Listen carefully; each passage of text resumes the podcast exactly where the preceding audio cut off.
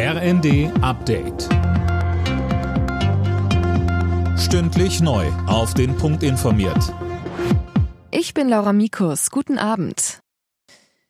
Der Bundestag hat eine Reihe von Entlastungen beschlossen, unter anderem einen Kindersofortzuschlag und Einmalzahlungen für bedürftige Familien, eine Anhebung des Grundfreibetrages bei der Einkommensteuer und ein Plus bei der Pendlerpauschale. Aus der Opposition kam scharfe Kritik, dass zu viele Menschen nicht von den Entlastungen profitieren. Sozialminister Heil sagte aber, Wir entlasten mit dem gesamten Paket in Umfang von 30 Milliarden Euro Arbeitnehmerinnen und Arbeitnehmer. Wir helfen Menschen in der Grundsicherung, wir helfen Familien, wir helfen Kindern, übrigens auch Rentnerinnen und Rentnern. Da ist viel drin in diesem Gesamtpaket. Wenn Preissteigerungen länger anhaltend sind, dann werden wir auch strukturell weiter entlasten. Bund, Länder und Kommunen können damit rechnen, bis 2026 220 Milliarden Euro mehr einzunehmen als im November vorhergesagt. Das geht aus der Prognose der Steuerschätzer hervor.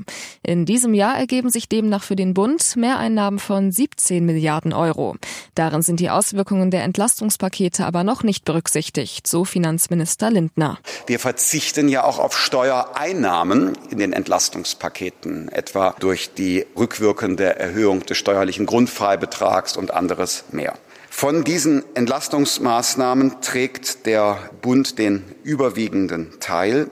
In diesem Jahr hat der Bund dadurch Mindereinnahmen von 17 Milliarden Euro.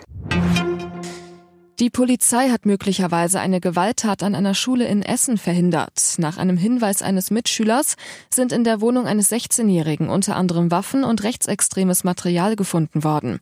Zwei Schulen blieben aus Sicherheitsgründen zu. In Schleswig-Holstein hat das G7-Außenministertreffen begonnen. Zu Beginn sprach Außenministerin Baerbock von einer strategischen Bedeutung. Es gehe darum, eine globale Krise zu bekämpfen, vor allem mit Blick auf die ausbleibenden Getreidelieferungen der Ukraine. Alle Nachrichten auf rnd.de